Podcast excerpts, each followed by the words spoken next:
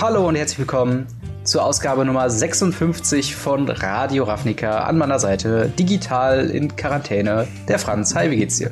In Quarantäne. Äh, ja, Selbstisolation, nicht, nicht Quarantäne. Entschuldigung, ich wollte nichts unterstellen. ja, das ist gut. Äh, ja, ein selbst auferlegter Quarantäne, so, so gesehen. Mir geht's genau. sehr gut, tatsächlich. Also, äh, die letzten Tage waren wieder wunderschön draußen. Man, wir, wir dürfen ja rausgehen, äh, mhm. hier, hier in äh, Nordrhein-Westfalen zum aktuellen Zeitpunkt ähm, ohne dass wir halt äh, andere Leute irgendwie treffen, aber zum Spazierengehen mhm. und so darf man das ja. Und ich muss sagen, ähm, man sieht auch, dass die Leute das machen. Also der Wald bei uns ist so voll, überall sind Leute. Ja. Äh, muss man aber schon ein bisschen gucken, wo man mit dem Hund dann lang geht, damit, äh, mhm. damit das nicht irgendwie zu Problemen führt. Aber ja. Ähm, ja, wie gesagt, super schönes Wetter und es ist alles weird zur Zeit, aber irgendwie schaffen wir das schon. ja, ich denke auch mal. Also bei mir ähnlich. Ich äh, genieße das Wetter so gut wie es geht und versuche tatsächlich jeden Tag ein bisschen rauszugehen. Das habe ich früher tatsächlich nicht so gemacht.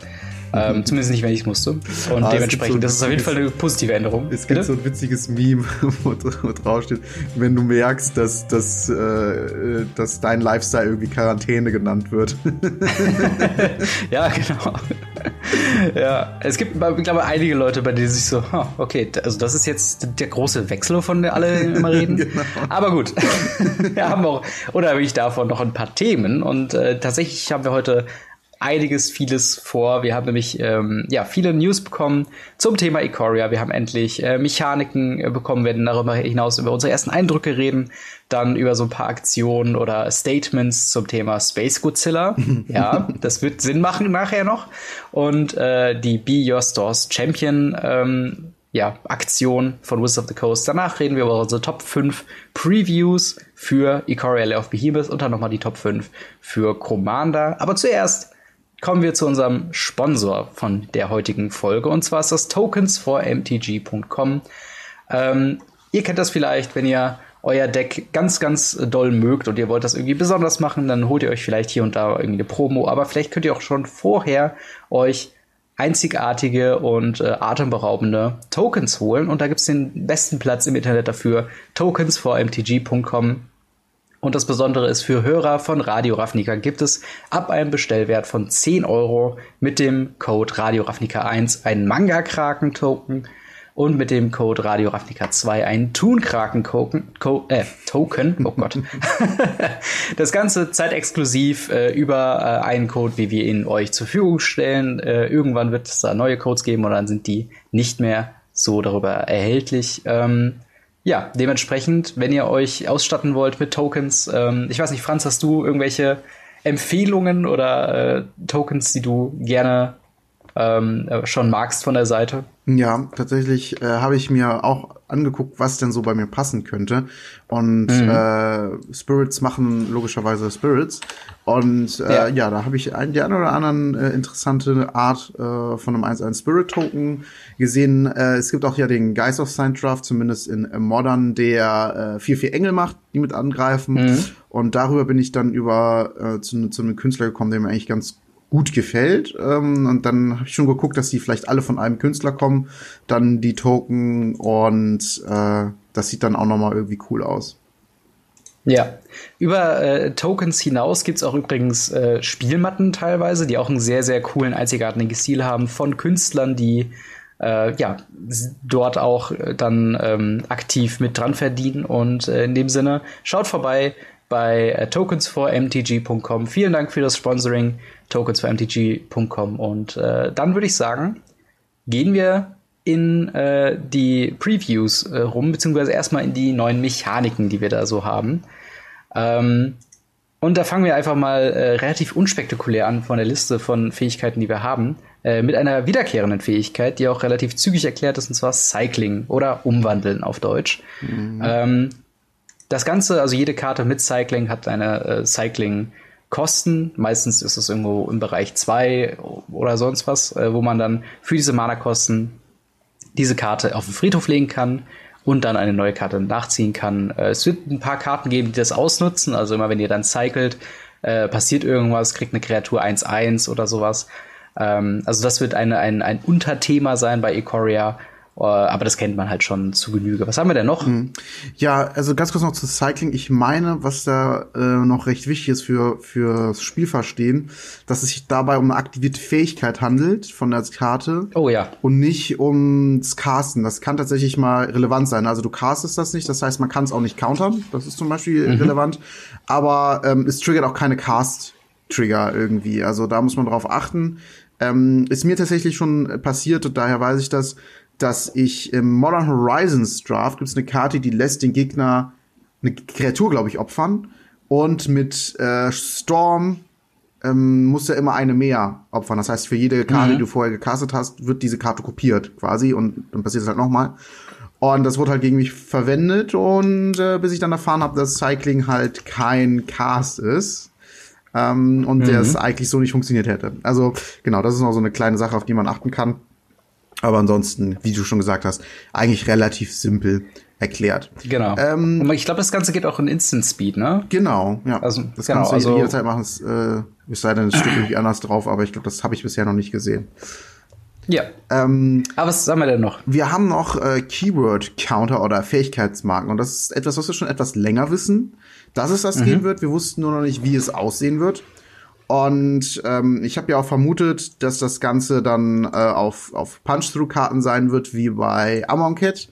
Und tatsächlich mhm. wird es auch so sein, dass dann da wirklich die Schlüsselfähigkeiten First Strike, Lifelink, Vigilance, Trample und was es nicht alles gibt, auf diesen Punch-Through-Karten stehen wird. Und dann gibt es halt Karten, die sagen, liegt ein Flying-Counter auf die und die Kreatur. Ich muss sagen, ich habe das mit Mutieren äh, ein bisschen in Verbindung gebracht, da kommen wir gleich noch drauf. Ähm, mhm. So in der Art ist es nicht unbedingt gedacht. Also ich dachte tatsächlich, dass Mutieren bedeutet irgendwie ist eine aktivierte Fähigkeit von vier oder so. Und dann legt ein mhm. Marker, Marker deiner Wahl hier drauf. Ich dachte, so wird Mutieren funktionieren, aber sie haben sich da ein bisschen mehr ausgedacht. Wie gesagt, kommen wir gleich drauf zu sprechen. Hier in dem Fall ist es wirklich so, dass ähm, ja Sachen wie, dort steht, wenn die Karte mutiert oder wenn die Karte ins Spielfeld kommt, dann leg ein äh, so und so Counter drauf. Wie gesagt, First Strike, Lifelink, mhm. wie auch immer. Wie wir das Ganze genau. finden, ähm, ich weiß nicht, kommen wir gleich nochmal was genau drauf? Nee, ich glaube, äh, kann ich jetzt schon mal kurz sagen. Vielleicht genau. erstmal ganz kurz deine Einschätzung. Wie findest du das mit den Marken? Ähm, also ich finde die Idee dahinter ähm, sehr gut. Das Problem, was ich halt dabei finde, ist halt wirklich diese Geschichte in, wie setzt man, wie setzt man das um in Paper? Also äh, auf Arena oder online wird das ja relativ unkompliziert sein, da kommt einfach so keine Marke quasi drauf, aber äh, du hast ja schon diese Punch-Through-Karten erwähnt. Ähm, die lösen bei mir so ein bisschen das Feeling von äh, Pokémon halt auch aus, wo du diese, diese, diese Damage-Marken quasi drauf hast. Und ähm, ich weiß noch nicht, wie mir das gefällt. Müssen wir dann, also, weil zum Beispiel plus eins plus eins Marken, die wir vorher hatten, die gingen ja super gut mit, mit dem Würfel. So und das war halt sowas, das war so ein generelles Utensil, was man irgendwie immer in der Deckbox mit dabei hat. Aber bei diesen Punch-Through-Karten, ich glaube, da kommt man jetzt nicht so wirklich drum rum. Oder man hat halt so einen kleinen Zettel, wo man dann schreibt Live-Link drauf, muss den abreißen und dann auf die Karte legen. Mhm. Und ich finde das so ein bisschen, wird schwierig, wenn du so ein, so ein, so ein elektronisches Pad benutzt. ja, zum Beispiel, ja, entweder das halt oder halt, äh, ja, es ist halt einfach unschön. Es ist so ein bisschen unsauber, aber ja, ich, ich meine, es ist halt Design Space, das muss man neu, neu erforschen und vielleicht wird es auch halb so wild, wie wir uns das jetzt halt vorstellen. Mhm. Aber mein erster Eindruck ist so, okay, ja, das machen wir jetzt also anscheinend. Also Magic war bisher immer sehr geradlinig und sehr eindeutig in dem, was passiert. Da kommen wir auch gleich noch mal ganz kurz drauf zu sprechen, was ich damit meine. Ähm, mhm. Und ja, jetzt hat man irgendwie das Gefühl, es wird so voluminös, es wird so voll. Ähm, mhm. Und gerade, wie du schon sagst, im Paper schwer zu handeln. Bestes Beispiel ist der Crystalline äh, Giant. Das ist ein absoluter Albtraum im Paper das ist äh, nicht nur, dass es äh, eine drei Mana farblose Kreatur ist, also drei Generic kostet und eine 3-3 Kreatur mhm. und damit ein Auto-Include in jedes Limited Deck. Also den wird man direkt picken und äh, reintun, weil ähm, er hat die Fähigkeit, in, bei the beginning of deinem Combat an deiner Runde musst du mhm. äh, irgendeinen Counter wählen, zufällig, der den Giant noch nicht besitzt und den musst du wählen von Flying, First Strike, Death Touch, Hexproof, Lifelink, Menace, Reach, mhm. Trample, Vigilance und plus eins plus eins. Und diesen Counter musst du dann draufpacken. Also, wie blöd ist das denn Paper? Nicht nur brauchst du dann alle Tokens oder yeah. halt einen Stift und Zettel, wie du gesagt hast. oder, also, oder, und auch, eher gesagt, musst du ja. äh, das irgendwie at random machen. Klar, du hast immer einen Würfel, aber da, es sind ja dann vielleicht mal neun, dann sind es acht, dann musst du immer wieder überlegen, okay, eins bis zwei ist ja. das, drei bis vier ist das, 18 und 19 ist nichts, weil das wird dann, passt dann nicht und 20 ist das.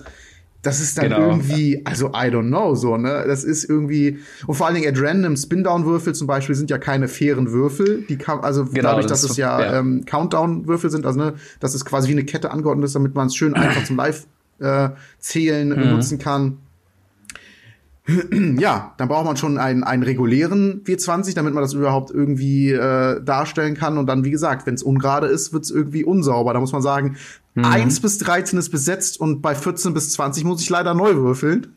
Also es ja. ist halt irgendwie nicht so geil. Und ähm, das ist ähm, wirklich, die Karte ist wirklich der Horror, glaube ich, zu tracken in, in Paper. Also mal gucken, wie es dann läuft. Also ja. Hoffentlich, also entweder hoffentlich spielt die keiner. Also ich kann mir halt, vorstellen, äh, in, in, in Limited halt wie gesagt super gute Karte und in Constructed weiß ich jetzt nicht unbedingt, hm. vielleicht eher nicht, ich sag mal Gefühl, aber wer weiß. Aber es gibt ja zum Beispiel ein Deck, das mit Marken funktioniert, ein Commander-Deck, kommen wir auch gleich noch mal drauf zu sprechen und ja, why not? Äh, hm. Ja. Also, ja, naja. Ja, es, ist, es wird auf jeden Fall, äh, also ich glaube, das Einzige, das sind ja, glaube ich, wenn ich richtig gezählt habe, 10 Abilities, dass du halt einfach ein W10 holst und dann halt so lange würfelst, bis du halt auf ein W6 umsteigen kannst und dann musst du halt immer sagen, okay, ja. 6 ist Reroll, 5 und 6 ist Reroll, 4, 5, 6 ist Reroll. Ja, das wird schon, äh, das wird wirklich eine Herausforderung sein mit diesem Add Random. Also Random ist ja generell immer so eine Sache, wo ich dann denke, muss das wirklich in, also muss man das so häufig verwenden? Mhm. Ähm, das hat mich aber bei Hearthstone so ein bisschen aufgeregt, aber es scheint jetzt auch ein Problem für Magic zu werden anscheinend. Ja, naja. Äh, das sind aber nicht alle äh, Fähigkeiten, genau. die es äh, gibt, sondern was kommt noch dazu? Wir haben noch ähm, in gewisser Weise eine der Kernfähigkeiten oder, oder eine äh, sehr prominente, äh, angepriesene ja, ich würde schon sagen, Fähigkeit. die Kernfähigkeit. Ja, und zwar in Mutate oder Mutieren, hast du ja eben schon ähm, grob gesagt, was du dir vorgestellt hast. Was es in Wirklichkeit ist, äh, ist tatsächlich, ähm, es ist quasi eine, eine Fähigkeit für Kreaturen, ähm, die dann neben ihren regulären Mana-Kosten auch die Mutate-Mana-Kosten haben. Und dann passiert folgendes. Wenn man, also um zu mutaten, braucht man eine Kreatur auf dem, eine Nicht-Menschen-Kreatur auf dem Spielfeld und eine Kreatur in der Hand oder die man von irgendwo castet mit Mutate. Wenn man dann äh, die mutieren will, also äh, ne, auf, also mutieren heißt im Großen und Ganzen, dass wir eine andere Kreatur auf ähm, eine äh, bestehende Kreatur drauflegen oder drunter legen. Und das hat dann verschiedene Implikationen. Äh, erstmal zum Mutieren selbst. Ähm, das Mutieren kann ähm, gecountert werden. Das zählt quasi als eine alternative Art des ähm, Beschwörens sozusagen. Hm. Ähm, bei dem also es gibt ja auch viele Karten, die sagen, wenn diese Kreatur mutiert, das triggert erst in dem Moment, wo quasi das Mutieren stattfindet, also quasi wie ein Enter the Battlefield Trigger. Also wenn ihr Mutate castet, zählt das nicht als Mutieren, sondern erst, wenn die eine Kreatur auf der anderen drauf liegt.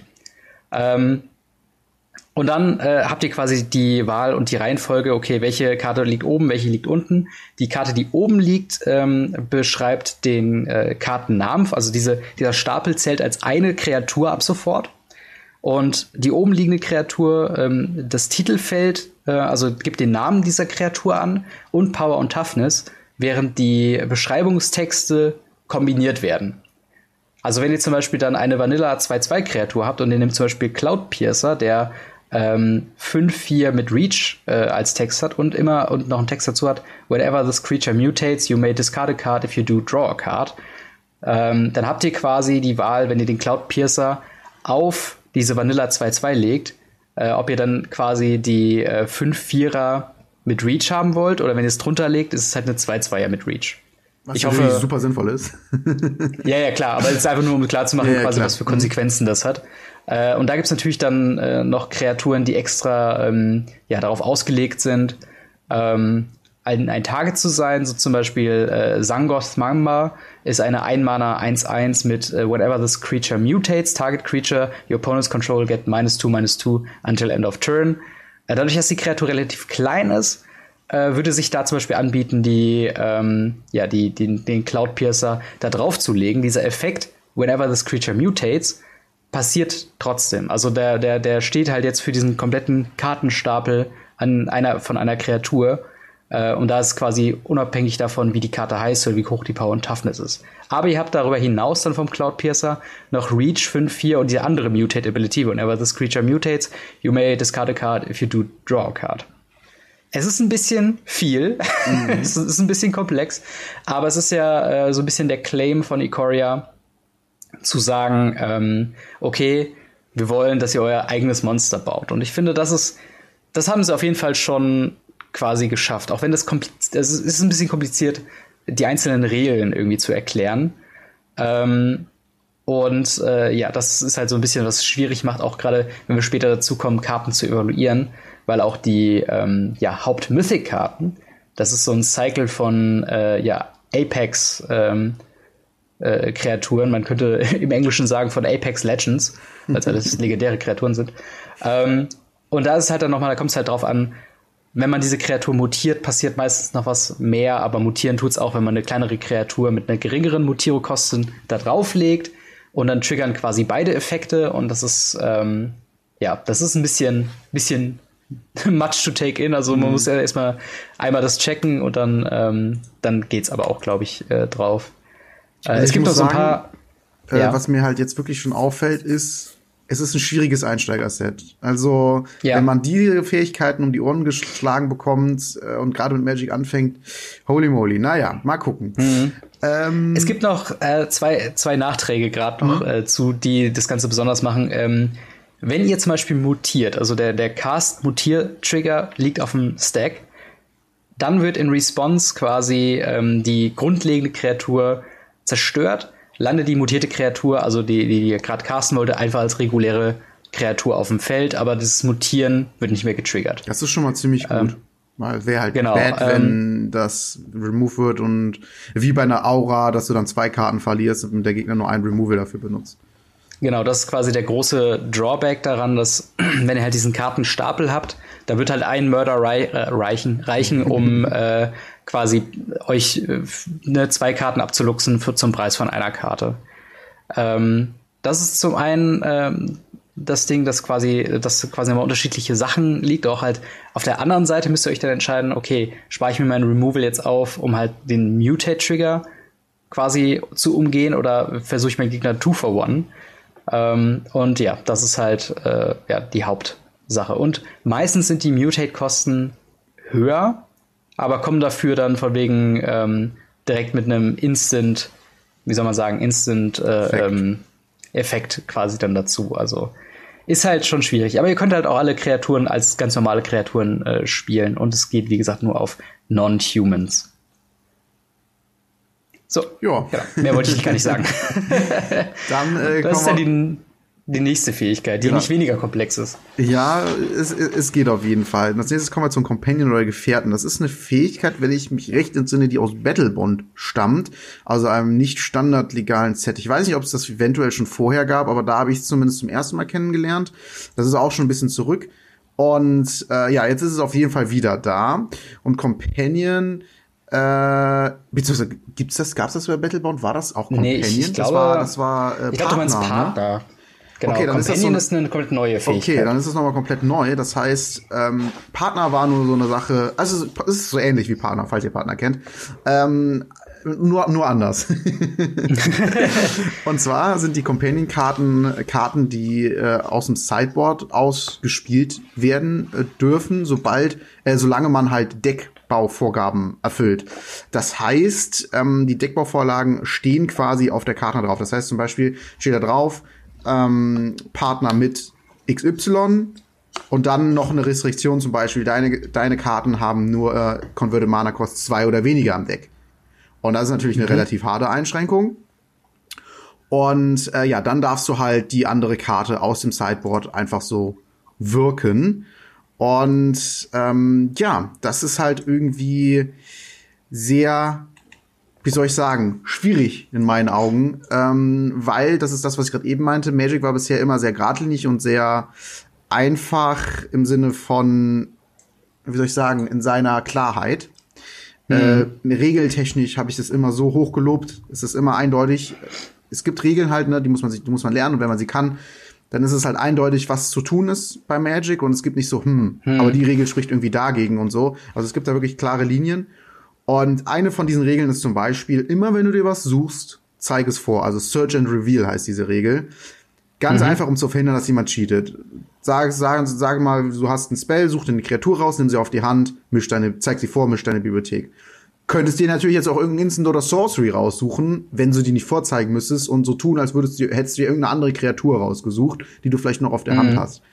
Und das unterbindet halt Magic sehr gut, indem es sagt, ähm, immer wenn du was suchen musst, musst du es auch vorzeigen. Und generell ist Magic halt so, dass du immer direkt kontrollieren kannst, normalerweise, als Gegner, ob das jetzt gerade rechtens ist. Also alles, was passiert, hast du immer die Möglichkeit zu gucken, das ist jetzt regelkonform, was da passiert. Mhm. Und ähm, ja, bei dieser Fähigkeit sehe ich da tatsächlich Probleme. Denn natürlich ist es so, dass ähm, wenn der Gegner auf einmal eine Converted Mana Cost 3 Kreatur spielt oder 4 und ähm, hat vorher diese Companion-Fähigkeit genutzt, sagst du schon so, okay, hey, stimmt was nicht, aber du musst es halt irgendwie zu einem späteren Spielzeitpunkt noch im Blick haben.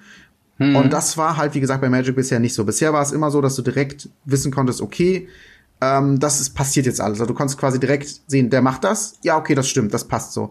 Und jetzt ist es halt so, du musst halt über längere Zeit dir überlegen, stimmt das oder stimmt das nicht. Und das ist halt schon so eine Sache, puh, finde ich halt ja. halt schwierig. Und was ich äh, auch noch dich gerne fragen wollen würde, ob du das weißt, wenn da jetzt zum Beispiel drauf steht, dein Deck enthält, steht da drauf dein Startdeck oder steht da drauf dein Deck? Weil sonst ähm, könnte man das ja. ja. Also wir, wir können einfach mal, äh, als Beispiel würde ich jetzt mal Keruga the Macro Sage quasi nehmen. Mhm. Eine ähm, fünf Mana, zwei, äh, drei generische und dann zwei Hybrid grün-blau Mana. Äh, der hat Companion, also Legendary Creature Dinosaur Hippo mit 5-4. Uh, Companion, your starting deck contains only cards with converted mana cost 3 or greater and lands. Also da ist halt genau dieses Ding, was du meinst. Äh, am Anfang deines Matches, wenn du quasi das zum gegnerischen Mischen präsentierst, dann darf dein Deck ähm, in okay. diesem Fall nur Karten mit Converted Mana Cost 3 oder höher. Also es steht tatsächlich ähm, Starting Deck. Haben. Weil bei ähm, genau. Hearthstone ist es so, wenn du die Karten gespielt hast, ähm, mhm. dann und nicht, also wenn sie nicht mehr im Deck sind, sondern auf deiner Hand oder woanders, dann ist das auch okay. Hier steht ja explizit jetzt Starting Deck und dementsprechend mhm. ja. Ne? Also wie wie willst du das, wie willst du das checken? Klar, bei einem Competitive Paper, also fangen wir erstmal mit Online an. Das ist auch so ein Ding, mhm. wo wir gleich nochmal drauf eingehen werden. Ja. Ist das natürlich kein Problem. Das System wird dir sagen, ähm, ja, sorry, du kannst die Karte nicht casten, weil funktioniert nicht, weil hier ne Starting Deck hat hier eine mhm. Converted Cost 2 Karte drinne, funktioniert nicht. Ähm, aber in Paper ist das halt schwierig. Klar, bei einem Competitive Turnier hast du eine Deckliste und da könnte es eventuell auffallen, aber selbst da über, ich weiß nicht, inwiefern über jede Deckliste drüber geguckt wird oder ob da nicht erst drauf geguckt wird, wenn es da irgendwelche Zweifel mhm. gibt. Und ähm, ja, wie gesagt, beim normalen FNM oder sowas schwierig. Ja. Vor allem, was noch dazu kommt, ist, ähm, soweit ich weiß, da müssten wir vielleicht mal tatsächlich einen regelkonformeren Menschen fragen oder mal einen Judge, ähm, ist das äh, Sideboard nicht Common Knowledge. Also du kannst jetzt nicht einfach äh, das Sideboard von einem Gegner nehmen, durchgucken. Äh, zu welchem Zeitpunkt muss revealed werden, dass du einen Companion hast in so einem äh, Competitive Match? Weil wenn es halt quasi funktioniert wie beim Command oder Command Zone, dann liegt er quasi einfach neben der Spielmatte ready mhm. to play und alle können quasi sich den Command angucken und wissen, dass es den gibt. Bei Karuga zum Beispiel kannst du ja sagen, okay, wenn ich dann in meinen Turn 5 oder so dann irgendwann die Karte spiele, greifst du auf einmal in dein Sideboard, guckst dir da die Karten an und spielst sie dann raus und dann so, ah, Moment, dieses Deck hat also diese, diese Starting Deck äh, oder diese Deck-Building äh, Constriction, also diese Deckbauvorgabe. Mhm. Ähm, da hättest du ja vielleicht auch schon vorher anders reagiert, dann wäre dann dieser Punkt, okay, Turn 1 kommt nichts, Turn 2 kommt nichts, erst Turn 3 kommt was. Äh, kannst du ja auch interpretieren als Gegner von wegen, okay, der Gegner hat gerade einfach eine richtig beschissene Hand oder äh, hat jetzt viele Sachen fürs Late Game, ähm, aber hast gar nicht im Hinterkopf, dass er vielleicht nach dieser Deckbau-Constriction von Keruga zum Beispiel arbeitet. Und das ist halt dann auch so ein Ding, das sind so viele Sachen, wo ich mir denke, okay, ich möchte gar nicht bezweifeln, dass diese Mechanik spaßig ist, ähm, aber wenn man dann halt wirklich in die Feinheiten guckt, glaube ich, da gibt es ganz, ganz viele Regelfragen. Und unsere äh, MTG-Judges müssen jetzt, glaube ich, ganz, ganz viel pauken, mhm. um diesen ganzen äh, Restriktionen dazu zu kommen, weil ich wüsste jetzt aus dem Kopf auch nicht, ob der Companion nebenbei liegt oder ob er verdeckt im Sideboard ist. Und das Sideboard ist ja jetzt nicht offen, zumindest in, in Runde 1 nicht. Ähm, dann auch wieder Starting Deck. Ähm, ich habe das jetzt so interpretiert, dass es halt wirklich ähm, für jedes Match nochmal gecheckt wird, ob das, das Starting Deck fertig ist. Zum Beispiel, wenn du jetzt mit einem Karuga Deck sideboarden würdest und würdest Early Game Removal reinmachen, irgendwie Itagast oder sowas, dann wird ja schon mal die Companion-Fähigkeit nicht mehr getriggert. Also dann kannst du den eigentlich ja nicht mehr aus dem Sideboard spielen. Mhm. Ähm, aber auch da wieder ähnlich wie beim Mutate, man kann auch die Kreaturen ganz regulär spielen, ähm, was hier und da ja auch schon mal Sinn macht. Also bei Karuga zum Beispiel der zweite Effekt, uh, when Karuga enters the battlefield, draw a card for each permanent you control with converted mana cost 3 or greater. Das funktioniert halt ebenso gut ähm, einfach als normale Kreatur und sie hat halt diesen Benefit, dass sie halt äh, direkt, ja, spielbar ist. Das heißt dem, aber jetzt, wenn ich diese Fähigkeit richtig verstehe, die Karte ist im Sideboard. Genau. So. Und äh, Companion ist ja anders wie bei Partner. Nicht so, dass du erstmal eine andere Kreatur dafür auf dem Feld liegen haben musst, damit du die rausholen kannst, sondern du kannst jederzeit, wenn du das Mana zur Verfügung hast, die Karte aus dem Sideboard spielen, wenn die Restriktion genau. eingehalten ist. Ja. So. Das würde ja bedeuten, dass wirklich dieses Problem, was du gerade eben angesprochen hast, ein echt großes ist, weil mhm. heißt das jetzt, du musst alle Companion-Karten im Kopf haben, weil die könnten ja potenziell aus dem Sideboard auf einmal auftauchen. Obwohl mhm. der Gegner gar keine Handkarten mehr hat, spielt er zehn Companion-Karten und hat dann jede Runde zum Beispiel äh, irgendwas. Ich kann mir schon ja, also vorstellen, also dass, dass daher auch die ähm, diese Restriktion halt dazu kommt, damit nicht genau das passiert, mhm. dass du dann Runde 1 was hast, Runde 2, Runde 3 und auf einmal ja. einfach nur dein Sideboard ausspielst. Äh, ja.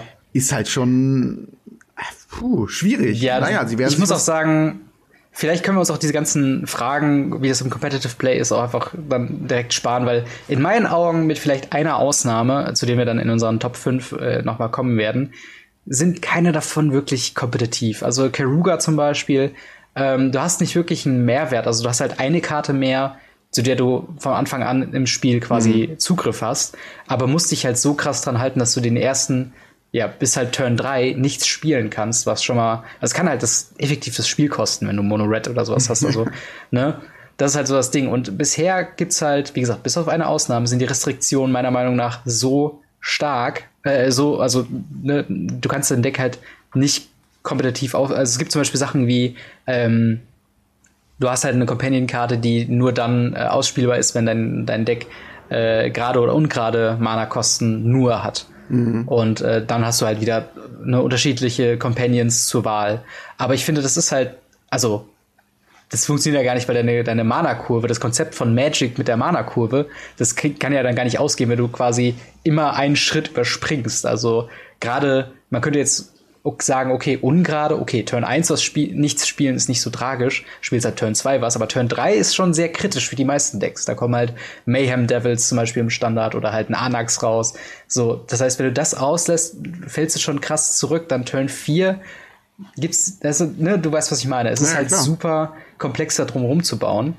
Ähm, aber es kann auch in anderen Formaten, wie zum Beispiel Commander, den komplett gegenteiligen Effekt haben wie man zum Beispiel sehen kann in äh, Lutri the Spellchaser, ein 3-Mana, äh, ein generisches und zwei ähm, äh, blau-rot-Hybrid-Mana, eine legendäre Kreatur Elemental Otter äh, mit 3-2 und der Companion-Fähigkeit Each non-land card in your starting deck, deck has a different name.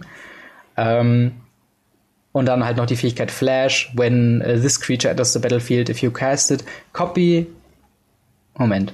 Copy target instant or sorcery spell you control, you may choose new ja, targets genau. for the copy. Und äh, genau. wie du schon gesagt hast, Companion-Fähigkeit ist natürlich perfekt eigentlich für Commander, weil da hat ja jede ja. Non-Land-Karte einen anderen Namen. Also sogar die Länder sind alle äh, anders, außer halt die Basic Lands. Hm. Und äh, ja, die Karte ist halt total bescheuert, wenn du die ja. auf einmal in Commander, wo es ja normalerweise kein Sideboard gibt, äh, rausholst auf einmal irgendein ich äh, mache einen neuen Zug, äh, mhm. ähm, Spell kopierst oder irgendwie so ein Blödsinn.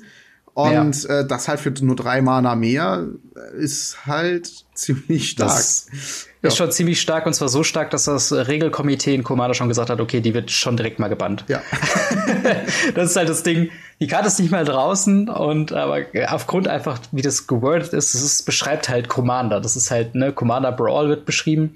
Und für Commander zumindest ist es halt ein Instant Ban. Also da gab es, glaube ich, einen Tag nach diesem äh, nachdem die rauskamen, dieser Elementarotter, wurde gesagt, okay, nee, die ist gebannt. Das fangen wir gar nicht erst an, wir probieren es jetzt gar nicht mm. mal aus, weil effektiv hast du dann jedes Commander-Deck, das natürlich die Farben supporten kann, hat halt quasi ähm, ja 101 Karte zur Verfügung und das ist halt einfach so ein krasser Einschnitt in wie Commander funktionieren soll, dass man gesagt hat, okay, nein, das lassen wir mal.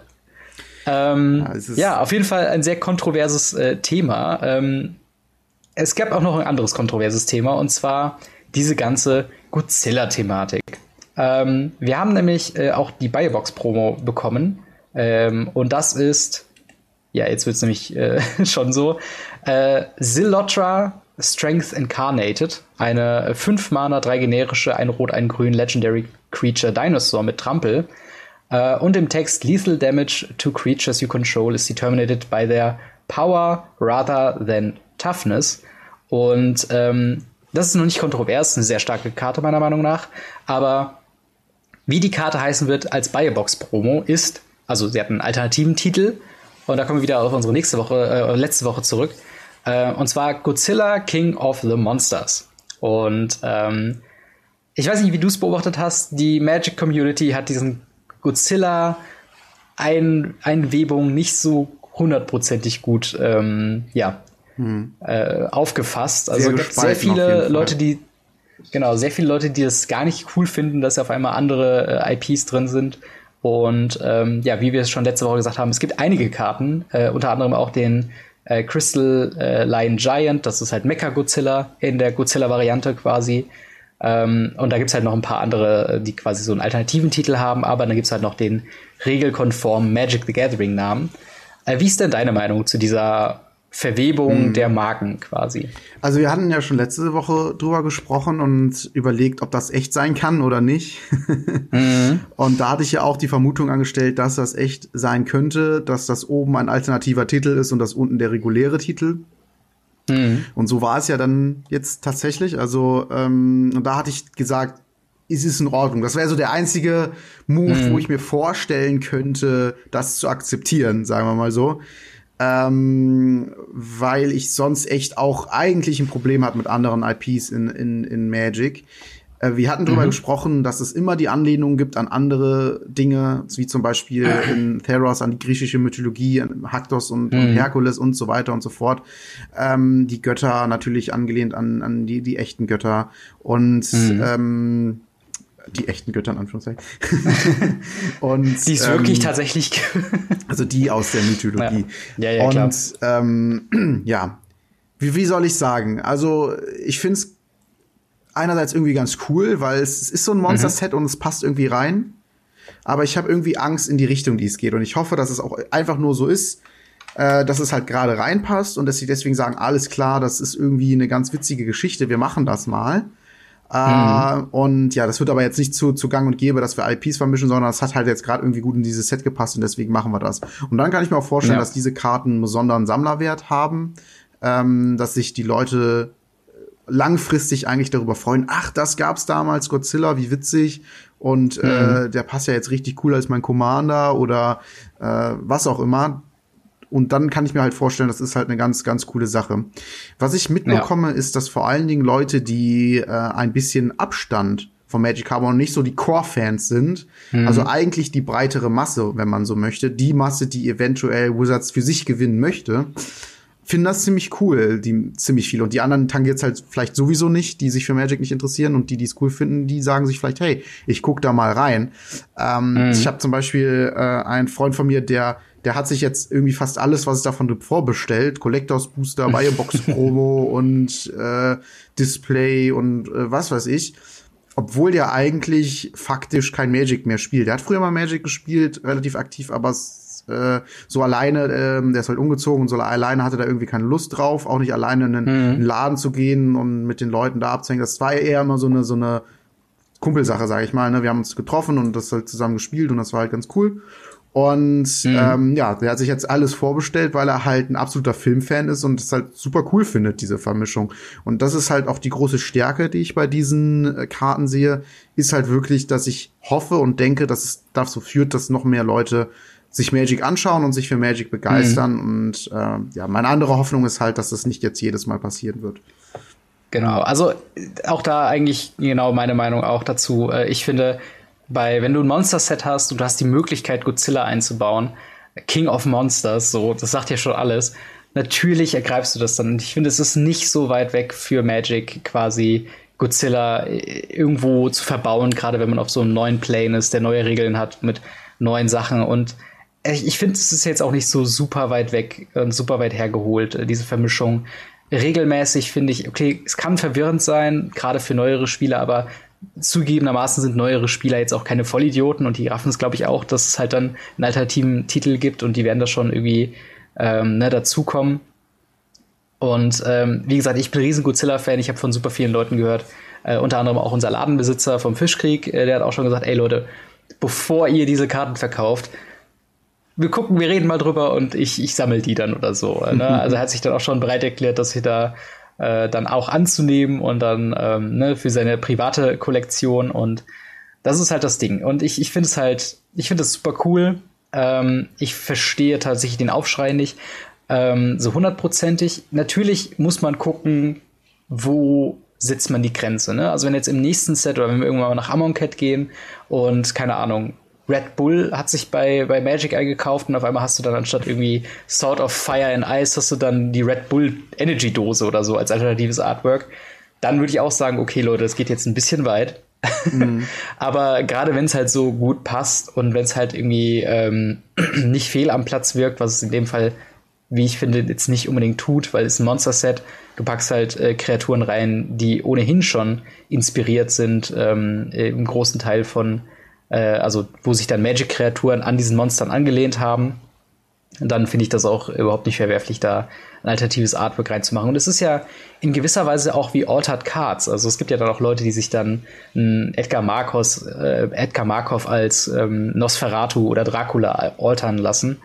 Äh, einfach nur, weil sie die Grundlage vielleicht sehr viel lieber mögen als die Magic-Version von der Grundlage. Und äh, ich finde, das ist halt einfach ein, ein logischer Schritt, mhm. ähm, den man da geht. Äh, ich finde es auch, es sind so ein paar Nuancen drin, die ich halt ziemlich geil finde. Das habe ich eben schon im Vorgespräch gesagt, aber zum Beispiel für äh, Everquill Phoenix, die Godzilla-Variante, ist, äh, kommt aus dem Film und ist so ein bisschen aufgrund der Lokalisation von ähm, aus dem Japanischen ein bisschen ich, ich, also es wird nur gemutmaßt, äh, wie der Originalname war, aber wahrscheinlich ist es Destroyer gewesen.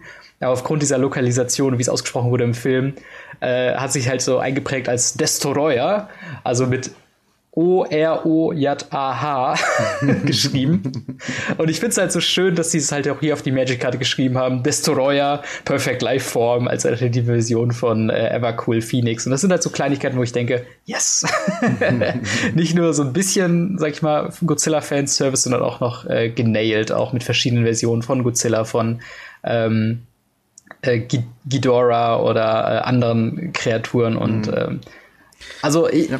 ich, bin da voll dabei. Ja, ich, ich muss sagen, ich finde, wie gesagt, ne, ich, ich, ich habe ja meine mhm. Meinung, glaube ich, relativ deutlich gemacht. Und meine Klar. Grenze ist tatsächlich schon leicht überschritten. Aber wie gesagt, wenn es nicht weitergeht in die Richtung, ähm, finde ich es noch okay. Und zwar ist es an dem Punkt, wo ich jetzt zum Beispiel bei Godzilla King of the Monsters äh, Hubschrauber im Hintergrund sehe. Das gleiche bei äh, Ang Angurius Armored Killer, äh, wo da hm. ähm, Jets durch die Lifte fliegen oder ganz krass bei ähm, ja den, dem Crystalline Giant, den ich gerade eben schon angesprochen hatte, das alternative Artwork. Mhm. Ähm, der dann da steht und irgendwie äh, komplett mechanisch ist und Laser, mhm. also wirklich richtig viel Laser schießt und Raketen mhm. und äh, ja, das ist für mich halt einfach, ich habe schon gesagt, ne, wenn es auch ein Set gibt, wo auf einmal irgendwie so Sturmgewehre und weiß was ich was ein Ding sind, mhm. boah, dann sage ich auch so, puh, das ist halt, das ist für mich halt nicht die Art von Fantasy, die ich äh, bei Magic erwarte. Wie gesagt, Klar, und das ist, ist halt das diese gute Version noch okay, so sage ich ja. mal. Aber wenn die jetzt halt anfangen, äh, Jets auf reguläre Karten zu drucken und oder oder andere alternativ zu sagen, wir machen jetzt so ein alternatives Art-Ding äh, jedes Mal im Set und da kommen auch ganz mhm. viele von solchen Sachen vor, dann ist für mich halt einfach too much. Genau, aber da ist halt immer noch das Gute, ähm, ich kann auch verstehen, wenn man kein Godzilla-Fan ist, man sagt, okay, man hat da keinen Bock drauf, aber dann hat man ja immer noch die, äh, die reguläre Magic-Version mhm. von den Karten und dann kannst du halt einfach Crystalline Giant spielen anstatt Mecha Godzilla. Aber ähm, ja, deswegen finde ich das ganz gut. Tatsächlich ähm, gab es da schon eine äh, ja, kleine Kontroverse im Bezug auf Space Godzilla, ähm, der äh, den Void Beaconer ähm, ja, beinhalten sollte. Äh, und denn der hieß in der Originalübersetzung Space Godzilla Death Corona. Und jetzt gucken wir alle mal kurz nochmal raus, was uns gerade alle nach zu Hause hält. Stimmt, das Ganze beißt sich natürlich mit dem äh, Covid-19-Virus, äh, dem vom gleichen Namen. Und dementsprechend wird er umbenannt in Space Godzilla Void Invader. Dazu gab es ein kleines Statement am 2. April, äh, wo man gesagt hat, okay, wir wollen uns da ein bisschen mehr distanzieren von. Das Ganze wurde halt vor Monaten schon so den Namen gegeben.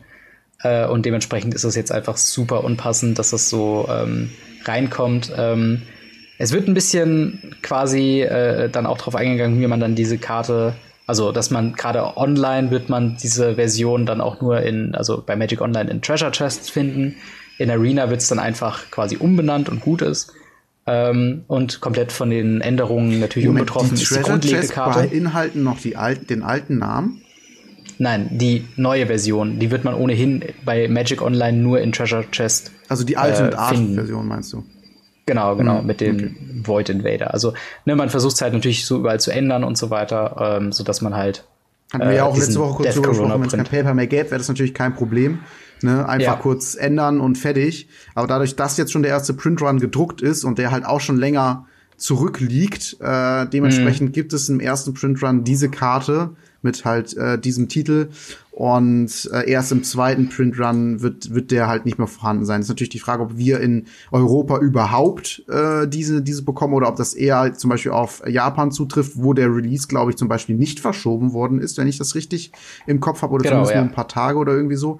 Und ähm, ja, da wird es natürlich jetzt ausgeliefert. Ist jetzt die Frage, ob wir in Europa, wo das eher als ganzen Monat später stattfindet, ähm, diese Version überhaupt zu Gesicht bekommen oder ob das halt jetzt erstmal für, für die sagen wir mal, erste Printwelle in, in, in äh, den Ländern Amerika, Japan äh, mhm. ähm, gilt. Bin ich mal auf jeden Fall gespannt. Auf jeden Fall ein Collectible in einer gewissen Art und Weise in dieser Version. Ähm, aufgrund der Kontroverse natürlich. Äh, ja, macht natürlich Sinn, das zu ändern. Warum die den, warum ja. die übrigens, der, der so hieß, der hat, glaube ich, seine, sein Strahl heißt einfach Corona mit C. Genau, ja. Und ähm, ja, beziehungsweise mit K im Deutschen und äh, macht, machte halt damals Sinn und heut, heute äh, halt zu, zu heutigem Standpunkt natürlich ein absolutes No-Go, ne? Ist ja klar. Ja, genau. Okay. Aber da würde ich sagen, gehen wir mal äh, in unsere äh, Top 5 äh, über. Mhm. Äh, jetzt reden wir mal ein bisschen über die konkreteren Karten. Ähm, und ja, willst du da direkt mal anfangen? Äh, ja, wir fangen äh, mit unserer Top 5 Ikoria an äh, würde ich sagen, mhm. richtig?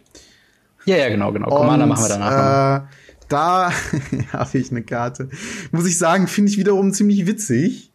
Mhm. Weil das halt so ein klassisches Anlehnen, aber im Magic-Style ist, was ich halt vollkommen okay finde. Und das ist der Sharky, beziehungsweise Shark Typhoon. Ähm, mhm. Für sechs Mana einen Enchantment, fünf äh, äh, äh, Generic, ein blaues. Und immer wenn du ein Non-Creature-Spell äh, castest, machst du einen XX Blue Shark Creature Token mitfliegend. mhm. Wobei X die Converted Mana Cost von diesem Spell ist. Und außerdem kannst du es für cyclen für X und ein generisches und Blau. Und äh, ja, dann machst du, wenn du das dann cyclest, machst du auch ein XX Blue Shark Creature Token with Flying. Also sagen wir mal, du ähm, hast irgendwie äh, fünf Mana offen, dann machst du drei für X und bezahlst halt die Cycling-Kosten zusätzlich, dann hast du noch ein 3-3 Token dabei und kannst halt die Karte abschmeißen und ziehst dafür eine Karte. Gute Sache mhm. wieder, wie gesagt, Instant Speed und ja. äh, aktivierte Fähigkeit kein Cast. Das heißt, so hat man auch die Möglichkeit, eine Karte aufs Feld zu bringen, eine Kreatur mitfliegend in Instant Speed, die nicht gecountert werden kann. Ja. Auf die nicht irgendwie äh, wirklich reagiert werden kann. Und das ist halt ziemlich cool. Deswegen finde ich die Karte auch würdig für die Top 5. Ähm, dazu kommt natürlich, und was finde ich halt witzig, ist die Anlehnung an äh, Sharknado. Ja. Ein Film. Äh, absolut, äh, absolutes Trash-Gold, wenn man das so nennen möchte. Und mhm. ähm, wie gesagt, das ist halt für mich so ein Beispiel, wo ich sage, absolut fein. Es ist komplett im Magic-Stil gehalten, die Karte. Ähm, und ja, ist halt nur die Anlehnung da und nur, ich würde fast behaupten, nur Leute, die den Film wirklich kennen, können damit auch was anfangen und sonst würden die einfach denken, okay, bisschen weird, aber ja, so wie es da aussieht, kann das schon sein und es passt irgendwie. Ja. Ähm, und deswegen, äh, ja, habe ich die Karte ausgewählt. Ja, äh, ich find's auch, ähm, ich find's auch ganz nett von der Wortwahl, dass eine Karte, die Typhoon im Namen hat und auch Cycling hat, von wegen, ne, cyclen, also im Kreis drehen und so. Also finde ich auf jeden Fall äh, kleiner kleiner Flavor ähm, Fun Fact hier. Äh, ja, äh, ja, ja, ich finde finde das auch gar nicht, also es wäre jetzt natürlich ein bisschen äh, heuchlerisch von mir zu sagen, dass mir die Referenz an Sharknado diesmal nicht so gut gefällt, weil ich von der Grundlage nicht so ein Fan bin, aber wie du schon sagst, es ist komplett in Ordnung, ähm, das quasi äh, umzusetzen so. Und die Courier, das hat man ja auch unter anderem im Trailer gesehen, ist ja so ein bisschen spaßiger, Monster Hunter mäßig. Von daher passt da auch fliegende Sharks und äh, eben auch der Shark Typhoon da idealerweise rein. Mhm. Ähm, meine Top 5 oder meine, mein erster äh, Pick in der Top 5 ist äh, Lava Brink Venturer. Eine äh, drei Mana, zwei generische, ein weißes, 3-3 äh, Creature Human Soldier. Mit dem Text Lava Brink Venturer enters the battlefield äh, as Lava Brink äh, Venturer enters the battlefield choose odd or even äh, wobei Zero äh, auch als even zählt. Äh, und dann Lava Brink Adventurer has protection from each converted mana cost of the chosen value. Also ihr spielt diese Kreatur ihr sagt gerade oder ungerade und diese Kreatur hat quasi Schutz vor ähm, eben den besagten Mana-Kosten. Das ist natürlich ein, ein ähm, ja, Nagel in, in, in, äh, in den Sarg für alle Companion-Decks, die sich dieser Restriktion dann einmal hingeben wollen, ja. weil das quasi komplett alles negiert. Aber selbst wenn man sich das äh, aktuelle Magic so ein bisschen anguckt, tatsächlich, wenn man ähm, ungerade wählt, also Ort, dann ist man schon ganz gut gesichert, denn diese Kreatur kann nicht geschockt werden kann nicht von Mayhem Devil Trigger erwischt werden, kann nicht von Banishing Light oder von anderen Murderous, äh, Rider. Murderous Rider zum Beispiel oder Deafening Clarion. Und das hat halt so ein bisschen was von so einem halben äh, True Name Nemesis, wer das kennt, der quasi Protection äh, from a chosen player hat. Ähm, hm. Und in Legacy quasi äh, ne, dann äh, herum rumort. Äh, und ich finde es beeindruckend. Es bleibt natürlich immer äh, so zu sehen, das Ganze ist ja das Problem auch mit Harken, the Unscarred. Ähm, man muss es mal so ein bisschen testen und wahrscheinlich gibt es dann auch Sideboard-Optionen gegen diese Karte, falls es ein riesiges Problem werden sollte. Ähm, aber es ist auf jeden Fall eine Karte, wo ich denke, okay, das ist schon ähm, was, was man, je länger man drüber nachdenkt, desto besser wird die Karte quasi. Und sie äh, landet im, im ganzen gewüst von Mutate und, und, und Companion und Riesenmonster auf einer überraschend soliden Basis mit einer Kreatur, wo ich denke, ja, das könnte tatsächlich Play sehen. Play mhm. sehen. Das ist eine 3 Mana 3-3 mit äh, Protection von ziemlich viel Zeug. Das kann schon ganz schön äh, reinhauen, finde ich. Auf jeden Fall, ja. Finde ich eine starke Karte und äh, Weiß bekommt mal äh, endlich wieder Power. Nachschub, ja. ne? Ja. Ähm, ja, äh, meine nächste Karte kann mhm. diese Karte zerstören, wenn du Ott benutzt. Denn es ist Heartless Act. Ja. Ich finde ein sehr, sehr, sehr starker Removal in Schwarz. Ähm, mhm. Sowohl für Limited als auch für Constructed. Kostet ein beliebiges, ein schwarzes Instant mit dem Effekt Choose One. Destroy target creature with no counters on it. Oder remove up to three counters from target creature. Ja. Ähm, ja, wie gesagt, kann halt eine Kreatur ohne Counter zerstören. In dem Set sind natürlich super viele Counter drin, das darf man nicht vergessen. Das heißt, gerade im Limited ist es oftmals, ich äh, nehme dir vielleicht fliegend weg oder sowas. Ähm, hm. Aber es gibt ja auch oft die Möglichkeit, dass, also die Kreaturen kommen ja oftmals nicht mit Counter ins Spiel, außer bei zum Beispiel Riot. Und dann hast du halt die mhm. Möglichkeit, auf den Counter-Trigger zu reagieren und die Kreatur noch irgendwie zu, zu zerstören. Ähm, ja. Und äh, deswegen finde ich die Karte, weil sie halt auch Instant Speed ist, für zwei Mana einen super guten Removal. Sogar dadurch, dass es halt hier ein Counter-Set ist mit Flying und so, das zählt ja auch alles als Counter, dann kann man dem ja, wie gesagt, auch alles wegnehmen. Ähm, mhm. Finde ich die Karte sogar fast im Constructed eher sichtbar als, äh, als im Limited, wobei man im Limited, denke ich mal, die Karte auch äh, spielen wird. Muss, ich muss mal ja. gucken, beziehungsweise generell muss sich das so, wie sich das anfühlt, das Set zu spielen, hat irgendwie gefühlt alles ein Counter oder gibt es doch viele Kreaturen, die doch keinen Counter äh, bekommen, weil es, es gibt ja immer wieder die Möglichkeit, ähm, Karten, die reinkommen, sagen, gibt irgendeine andere Kreatur einen Counter, deswegen ähm, ja, mal gucken. Aber wie gesagt, finde ich einen sehr starken äh, Removal-Spell ja. für zwei Mana, Instant Speed. Solide. Ist auf jeden Fall ähm, wahrscheinlich von diesem kommenden Standard so das Doomblade, was wir dann haben werden. Also so leichte Conditional Removal, also zerstört jetzt nicht jede Kreatur, aber wahrscheinlich noch so 80 Prozent des Meters, wenn sich jetzt von den Decks, sagen wir mal, der, der Einfluss von Ikoria bleibt etwas geringer, wo es vielleicht Punkte gäbe, das das unterstützen könnte. Ähm, aber selbst mit Ikoria-Karten drin, dadurch, dass man halt die Counter wegnehmen kann, und das könnten ja auch unter anderem 1-1-Counter sein, und so kann man auch zum Beispiel eine Crassus dann removen, selbst wenn sie ja bis zu drei 1-1-Counter drauf hat. Ähm, und äh, ja, das, äh, das, ist eine super starke Karte. Hatte ich gar nicht so auf dem Schirm, dass wir so gutes Removal drin haben. Aber meiner Theorie nach könnte das im Limited halt ein sehr, sehr guter Removal sein und Constructed tatsächlich der Go-To 2-Mana-Removal in Schwarz. Hm. Ähm, ja, sehr krass auf jeden Fall.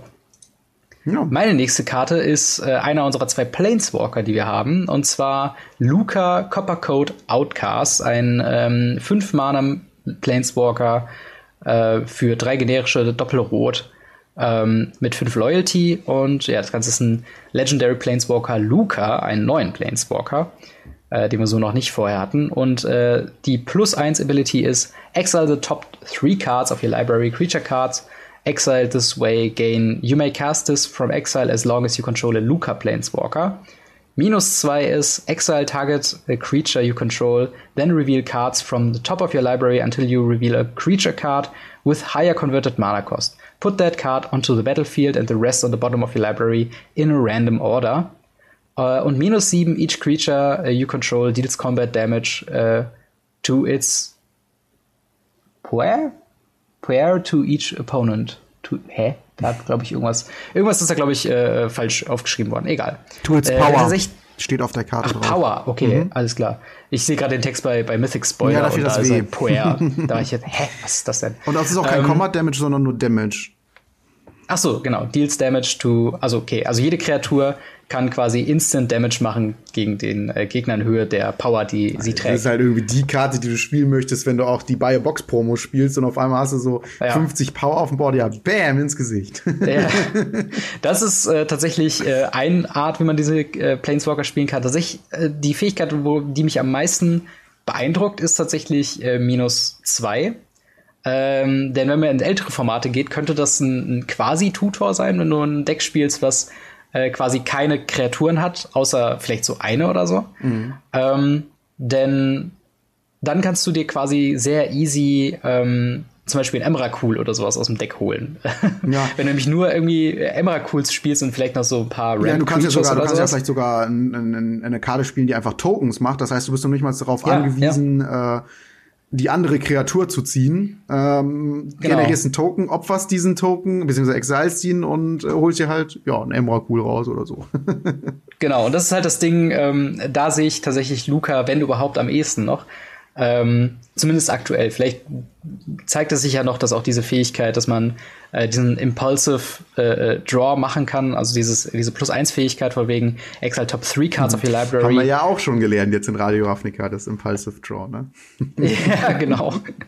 Und äh, da tatsächlich äh, interessant zu, oder, oder was ich halt herausstellen möchte, ist, dass tatsächlich dieses, äh, die Karten im Exile, die kann man die ganze Zeit spielen, solange man halt den Planeswalker draußen hat. Das heißt, wenn man den Planeswalker auch neu spielt, ähm, genau. Kann man die auch wieder spielen. Das ist halt auch ganz Oder cool. sollte es, äh, sollte es ein Planeswalker-Deck Planeswalker mit dem, also mit Luca geben, könnte man theoretisch den auch spielen und der Effekt würde immer noch gelten. Mhm. Ähm, wahrscheinlich ist es das aber nicht wert. Ja, wahrscheinlich also, nicht. Ähm, Aber ist auf jeden Fall ein interessanter Hint, dass man hier ja. äh, die Condition ist nicht mehr zeitbasiert, sondern ob man den Planeswalker hat oder nicht. Ja.